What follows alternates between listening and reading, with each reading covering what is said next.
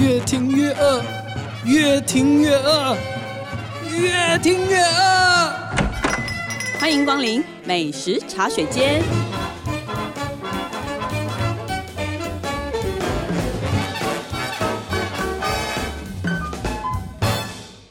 大家好，这里是静好听与静周刊共同制作播出的节目，我是静周刊美食旅游组的副总编辑林义君。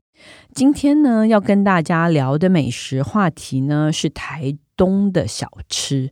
这一集是我，我想介绍几家我觉得很厉害的小吃，所以我请经常到台东做旅游题目的 记者童心怡，大家好，来跟我们聊一聊。嗯、而且我也很想问你。嗯，你对台东小吃的印象是什么？台东小吃哦，我记得有一次就是不小心在这边机场滞留了两小时还三小时，我朋友说一定要去吃臭豆腐。啊，对，然后我自己呢也会去吃一些，比如说米苔木啊，吃炸鸡啊，其实不是很多，因为其实每次在市区，你知道我在台东常常进市区而不入。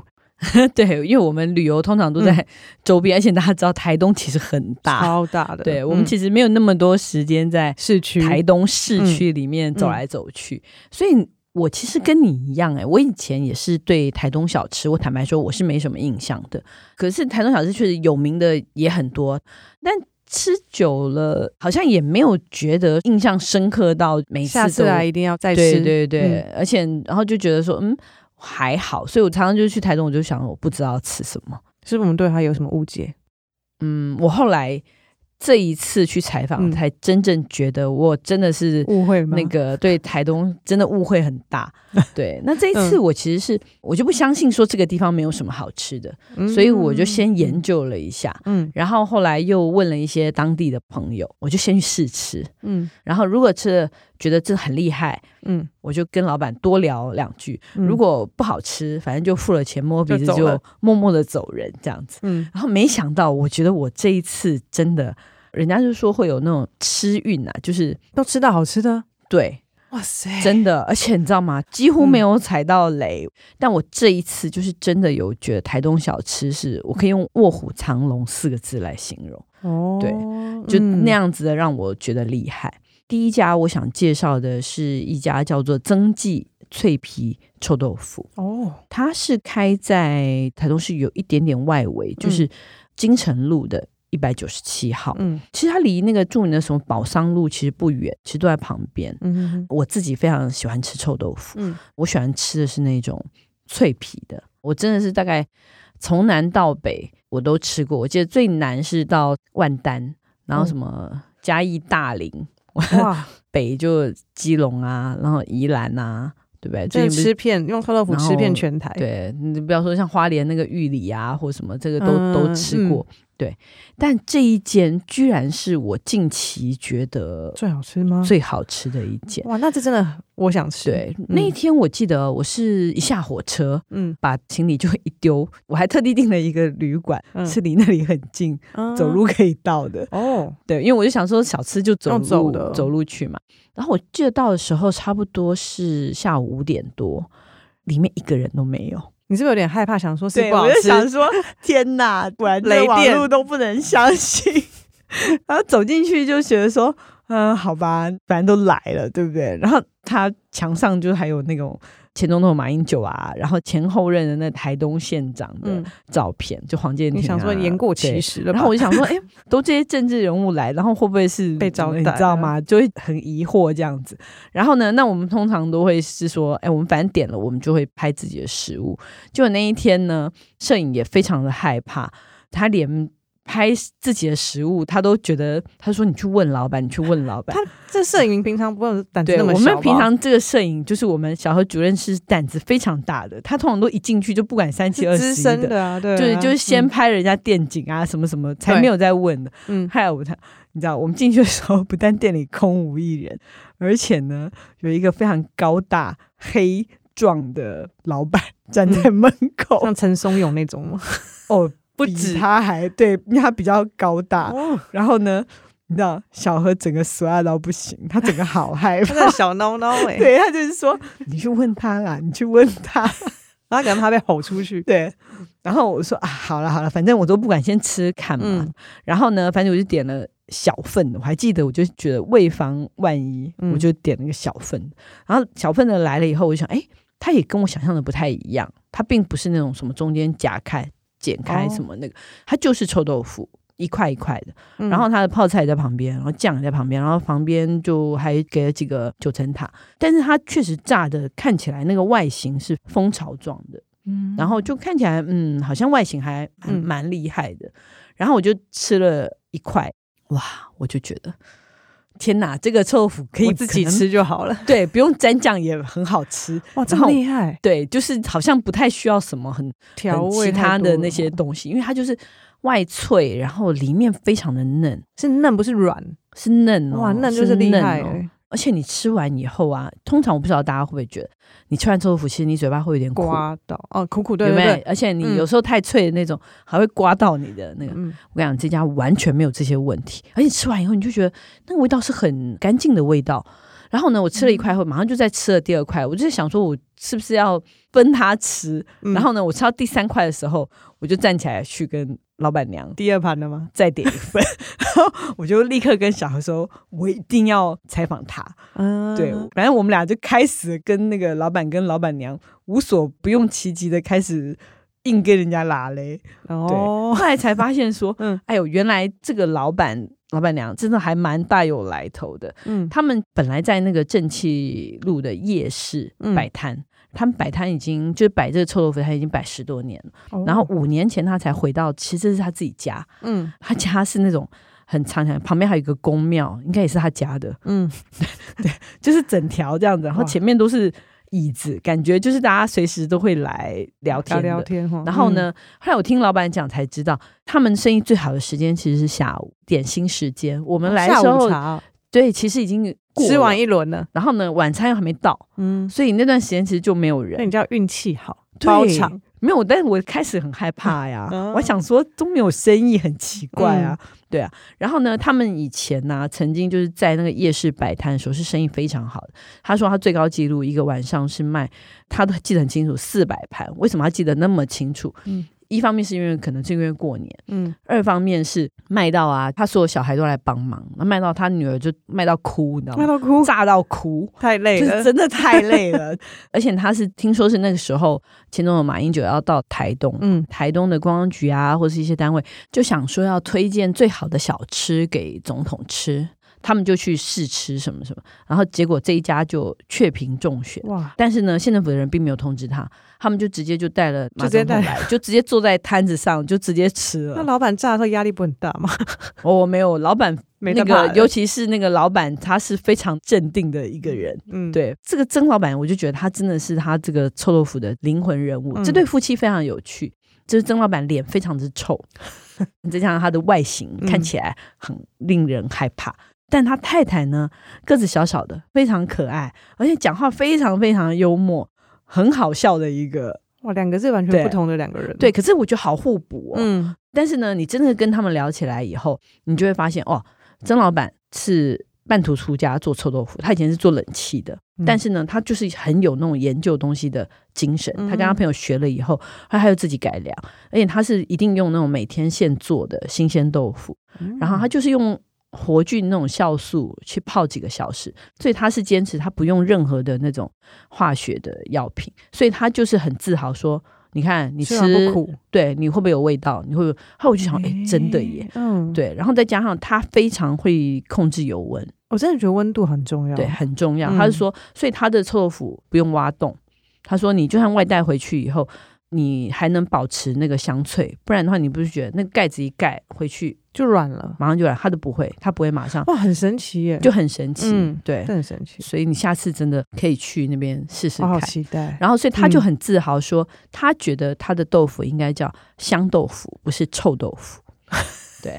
然后，而且他们这对夫妻对各种食材都非常的讲究，嗯，包括那个辣椒酱，我有加一点辣椒酱，那辣椒酱也是老板娘自己用朝天椒自己炒的，嗯、哦，我觉得跟那个辣臭 豆腐真的是绝配，加一点点就觉得很香。要不是我后面还有别的行程，你知道吗？吃两排了吧？我就不超级想要点一个大份的，嗯、你知道吗？但是因为那一天我们还点了他的鹅鸭煎跟猪血汤，嗯、大家都知道为什么那个台东人就是一定要猪血汤，不知道有有汤就是猪血汤，可能他们那种标配哦，好像 对。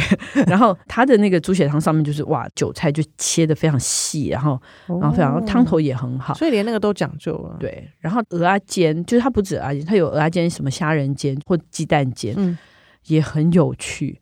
他来的时候我还吓了一跳，我想说这个鹅啊煎长得跟一个披萨一样大。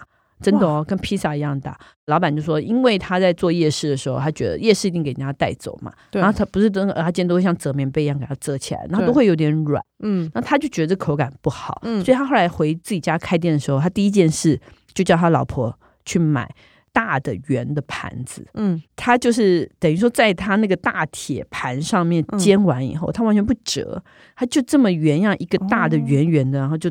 挪到盘子上，嗯，那我吃的时候，我觉得印象很深刻的是它的边边好脆，是脆的，脆的，而且那个脆好香，不是焦哦，就是它会有那个脆感，你吃起来不像烘蛋，不是烘蛋，是整个是因为它是那种像蚵仔煎的嘛，它不是酥酥对酥酥脆脆的的那种那种糊，你讲的很特别。然后呢，而且它的米浆啊，他就说，他说我这个米浆也是用自己打那个白米，然后。自己调的，嗯，所以他说，不管你是不是放很久，都不会结块啊。哦，有的有的放，你如果是那种对对，用那种调的，就就觉得面糊都没调干，调均匀。我就觉得说，哇，他对每一样他自己的食物，每个人，而且最好笑的是，他们是明明是卖油炸的，而且是卖了五年多。嗯，他说，你来摸我这个台子都没有油，嗯。你就 很龟毛，真的应该很龟毛哎，每天都擦很干净，对，就是每天都擦很干净。然后说，我说对你整个店都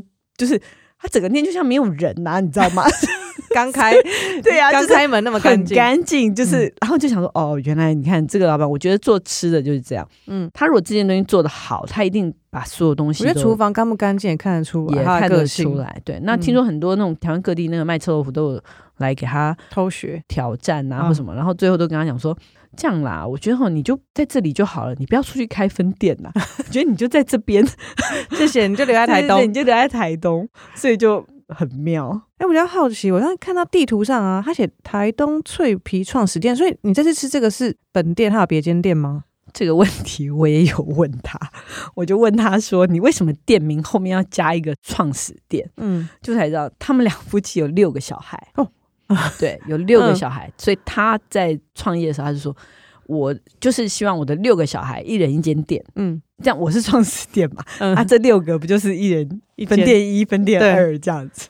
结果结果呢？现在有吗？那时候他女儿就出来回答了我这个问题，嗯，他现在六个小孩只剩。”一个愿意留在家里，哦、因为其他五个，嗯，老爸实在太严格，而且太善良，全部都被骂走了。所以没有人。甚至最后一个这个女儿是，她、嗯、也没有在家里帮忙，她在附近的医院上班。哦，她只是下班才回来。她说：“嗯、哎呀，她就创始店就好了啦，没有其他。他们其他店，其他六个到目前为止，没有人想要那个接手。对，没有人想要接手，哦、就很妙啊。难怪，反正店名好特别哦。”对，然后就是因为这样，所以你知道吗？我后来看到他，我都不好意思，我说他那个菜单上啊，居然印了一行字说：“曾老板只是脸臭，但人很好，请不用害怕，欢迎客人多多指教。”我想说这是什么店啊？居然还需要写，一定是太多人吓到了，好不好？对对对，你知道吗？所以我是那告诉大家说说。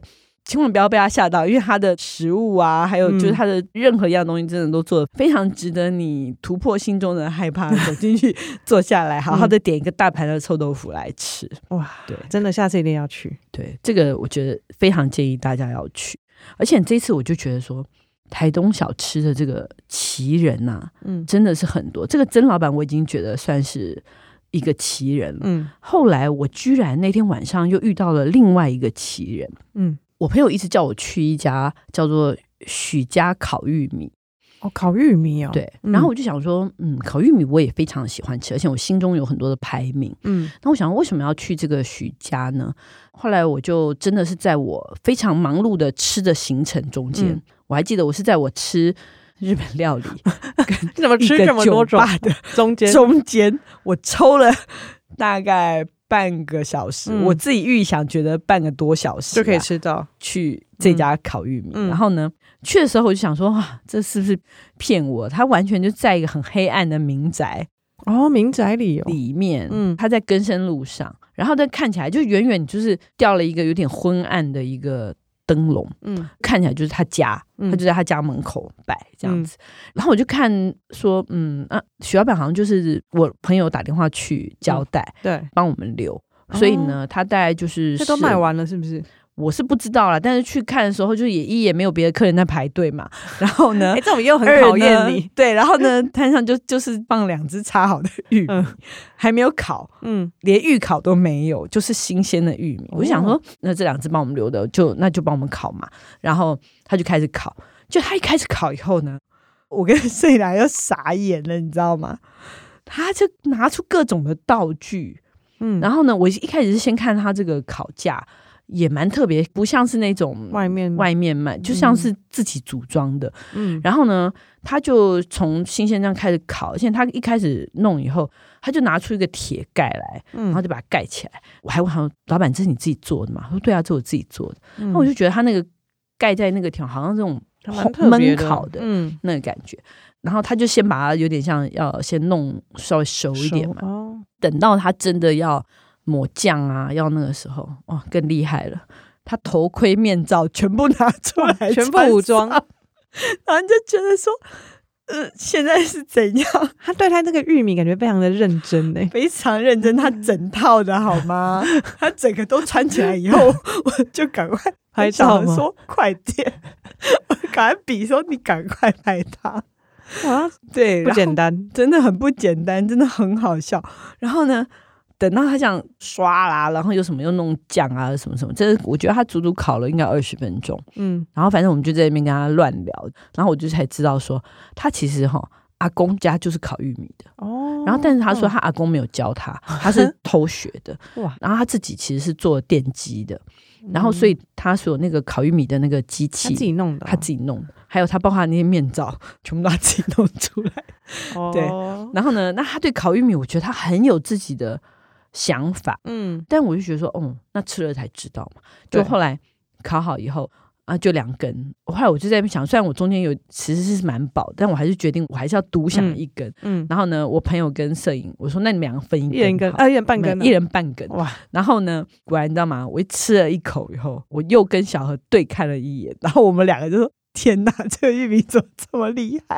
哇！它那个味道我好难形容哦，就是。嗯它不是我吃过的任何一个烤玉米，一般它完全是酱吧，对不对？对，它完全不是那个路数。因为我其实前个月我才在那个屏东潮州吃了一个我很喜欢的烤玉米，嗯、然后我觉得它完全走另外一个路线，它有点像是酱油调糖去，就是它的酱是没有那么，他说里面有沙茶，可是我觉得沙茶没有那么多，嗯，吃起来就觉得很像他用那整根玉米去爆的感觉，所以它的一颗一颗还是很完整的哦。但是有的烤完不都感觉，可是你吃起来好脆。就是你咬下来就很脆，软软的哈。对，它不软，然后呢很脆，然后又吸了那个酱汁，嗯、然后你就觉得吃起来是一种好奇特的口感，像蹦逼胖蹦到就，然后但是它还是粘在 上面的，就哇就是我没有看过人家这样子，好难想象。对，所以我到现在还挺念念不忘那个味道，然后我有点疑惑它怎么弄出来的，嗯、我觉得我还是没有。完全的参透这中间的玄机，嗯、所以我觉得为了要尝，我可能还会再去一次。而且，因为他说我们去的时候，因为是反正就还算夏天嘛，对，夏天的那个玉米里面浆没有那么厚。嗯、然后他说你要十月以后来吃，而且他都是用那种糯玉米，或者说最传统的那种玉米啊，嗯、白玉米。他那个一颗一颗的那个浆是很饱满，然后用对很饱满，然后用它这种方式去烤，哇，但就会外脆，然后内糯，我会觉得哇。我听了以后想说：天哪！他他他就说，我已经在整年中玉米最不好的时间来，我都觉得这么好吃。如果玉米最好的时间还得了，得了，真的对。而且他卖也，我觉得就很正常的价钱了，差不多一两就是二十五块。我们大概一根就是差不多九十，就差不多这个还好，嗯，就是差不多这个价钱。所以大家一定要在，它是可以预定吗？可以预定，但是他就是也是一样，他你知道吗？不定期公休，所以你还是都要打电话去。真的，这个一定要预定的，而且他现烤诶、欸，就可以让他先烤，就不用等那么久，或直接来拿。嗯、但是我觉得大家真的可以去那边看他烤。我觉得我预定是因为我怕我吃不到，嗯、我要先定哦，对对数量，对对对，对，因为他就是。下午大概三点开到十点左右，讲讲感觉下次就专程去吃一下。对，而且我觉得很适合，就是晚上反正工作结束以后，嗯，去啃一根，我觉得应该会觉得很特别。嗯、它就是完全不同的路，已经跳脱我们常常吃的那一种。对对对，所以我觉得这一次你看，就是这两个奇人，就让我真的完全对台东小吃改观。嗯其实我也对介绍我去的那个朋友改观了。我以前都觉得他介绍的，哎，还好，就还好这样子。我那个朋友，对我参考一下就好了。对对对对对。然后呢？哎，没想到他这一次真的没有掉链子，我后来还大大的称赞了他，因为他还介绍我第三家，嗯、就是我今天要讲的第三家，嗯、是一个叫做阿红炸鸡。嗯，因为你看大家都知道都是蓝蜻蜓啊，对你只要一讲，嗯、我记得蓝蜻蜓我们真的吃了可能十几年有哦，真的是去好像去台东就是顺路经过吃一下，所有的人就就说哎，就去蓝蜻蜓。嗯，然后我这次才知道，原来台东人也吃蓝蜻蜓啊，可是这个阿红炸鸡也是，人真的是。爆多，嗯，爆多到小何还问我说：“你觉得我们现在像不像在医院？拿号码牌？拿完以后还在那边看诊，还在那边有椅子，还坐在那边等，光拿个号码牌要等好久。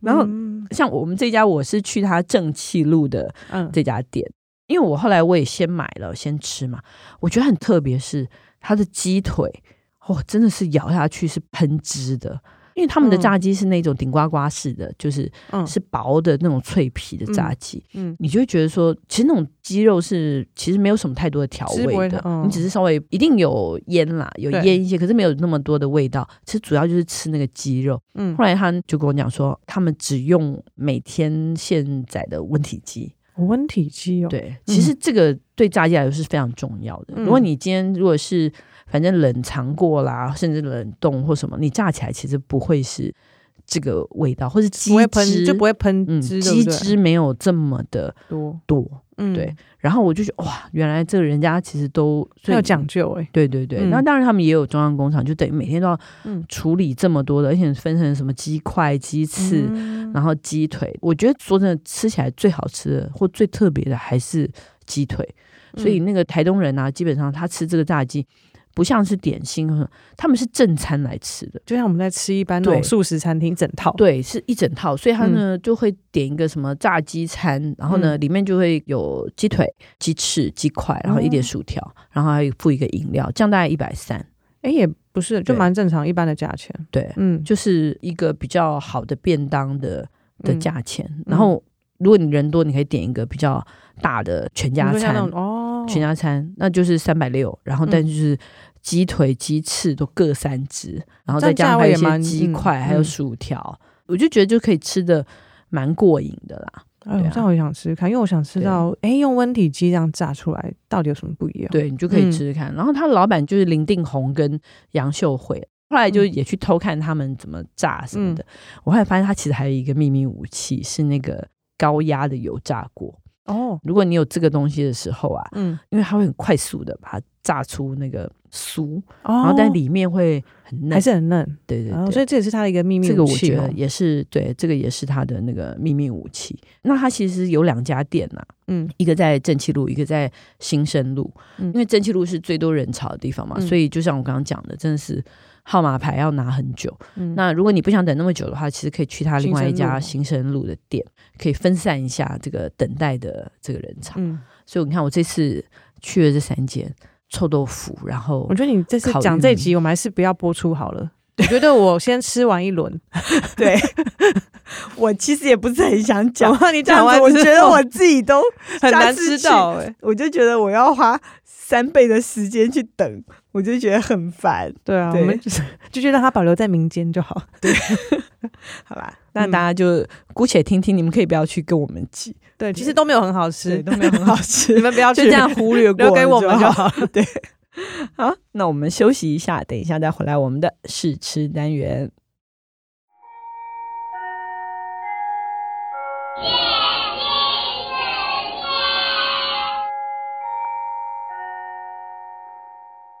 Hello，欢迎回来我们的试吃单元。因为今天真的是讲了太多的小吃，嗯、所以那个试吃的东西不想再小吃了。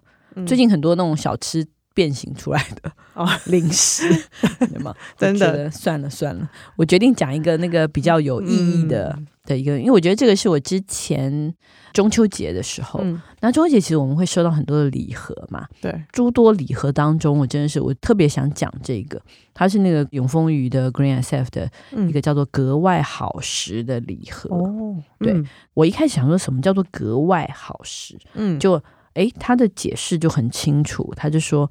台湾其实是个蔬果的大国嘛，对。然后，但我们生产那么多蔬果里面，其实没有三成其实是被淘汰掉的。哇，这么多！对，他说，那他说这个原因并不是说它品质不好，嗯，可能是因为外观不符合要求啦，嗯、或者尺寸啊不符合要求啊，嗯、也有可能出来的时机不符合要求。哇，就我就觉得哎，很这样很可惜哎，就可能柚子因为中秋节前出生，它就很好；中秋节后出生。大家就觉得你太晚生了，对，你太晚生了，但他还是生的啊，他还是个水果，啊，对，他还是一个，对对对，他还是水果。那他怎么办呢？嗯，对，所以那个 Green SF 就是他们一直都很希望去帮助这些农友嘛，嗯，然后所以他就觉得说，哎，这样子大家这个付出跟这个收获真的不成比例，那这种就叫做格外品。哦，就是嗯，反正规格之外的格外品，嗯、这些格外品如果是去当做厨余去处理的话，会产生两倍的温室气体。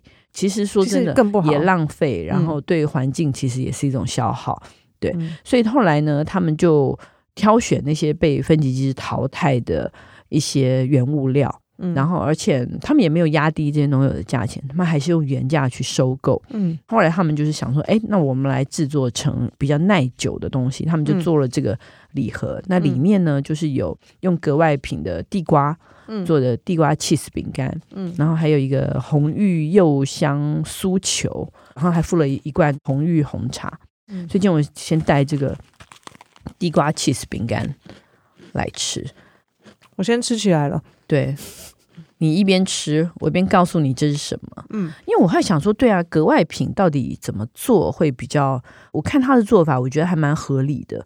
就他就是用那个台农的五十七号地瓜，嗯，去磨粉，去代替那个淀粉。然后当然他会加入一点，就是日本的熊本面粉，再加海盐，还有帕玛森 cheese，去做出这种。浓香的风味，嗯，最后还还有一点迷迭香的叶子来点缀。我再试试看。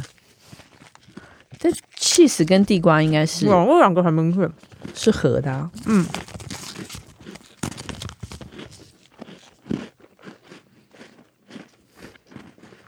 我主要是高级的饼干，哎，嗯，其实迷迭香我还没有吃到，隐隐的有，很隐哎。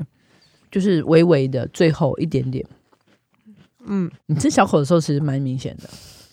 嗯，我觉得这个，嗯、但我觉得它是，是高级的。我其实没有那么的喜欢吃饼干这个东西，但我觉得它饼干是有层次的耶，就真的是有它这些各种的味道，就很难想象说是用本来是要被丢掉的地瓜。其实这些被丢掉的农作物本身味道，我觉得应该是没有问题，只是形状。对，只是形状，或者它长得歪七扭八，或者出生的时间不对。对，嗯，Green SF 这个礼盒就是八百块钱嘛，嗯，然后我是觉得买来送人啊，或什么，因为不一定一定要中秋节或什么，随时都可以买嘛，嗯，然后我觉得买来送人，我觉得还蛮有意义的，哎，好像大家为这个产业、农业做一点事情。我觉得这饼干很适合做那种喜饼的饼干呢，以后他们出这种喜饼好像也不错。对对对对，其实下午茶什么的，就是吃一块，我觉得还蛮。而且是咸的，我觉得咸咸甜甜，不太会一下就觉得腻。对，对，OK。那希望大家喜欢我们今天的节目。如果想知道更多更新的美食资讯，欢迎关注进食旅的 FB、镜周刊的网站，或者是订阅我们这群记者的 YouTube 频道。我们每周三都会固定更新。感谢大家的收听，也请持续锁定由静好听与静周刊共同制作播出的美食茶水间。我们下次见，拜拜。拜拜。想听爱听，就在静好听。